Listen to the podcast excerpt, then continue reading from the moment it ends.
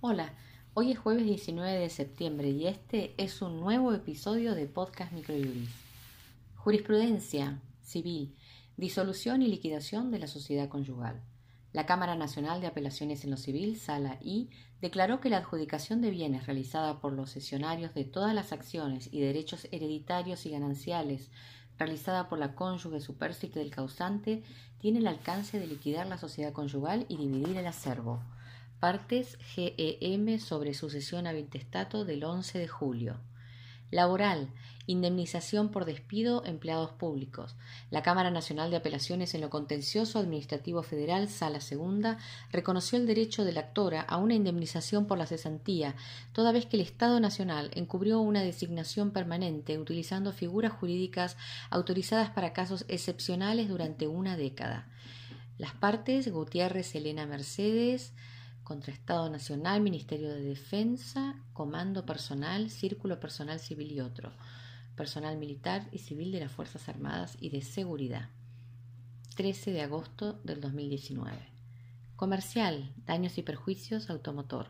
La Cámara Nacional de Apelaciones en lo comercial Sala F estableció que el fabricante de automotores es responsable por el servicio técnico que ofrecen sus concesionarios oficiales, dada su obligación de asegurar un servicio técnico adecuado y el suministro de partes y repuestos. El fallo cuenta con cuadro de rubros indemnizatorios realizados por la editorial. Partes Esmetic Electromecánica contra Ford Argentina SCA sobre ordinario del 11 de junio. Novedades legislativas. La Secretaría de Gobierno de Energía, mediante la resolución 552-2019, estableció una compensación a las petroleras por el congelamiento de los combustibles.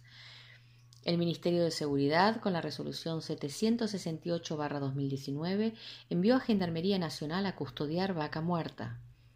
Doctrina. Presentamos el artículo denominado El derecho laboral a la casa de la era del conocimiento, a propósito de aplicaciones como Uber, Go, Globo, Pedido Ya, Rappi, etc., realizado por José Sala Mercado y Juan Rodríguez Cuenca, en el cual se analiza la relación entre los prestadores de servicios y las plataformas, a efectos de determinar si se está frente a un vínculo de naturaleza comercial, conforme al Código Civil y Comercial de la Nación, o laboral en los términos de la ley del contrato de trabajo.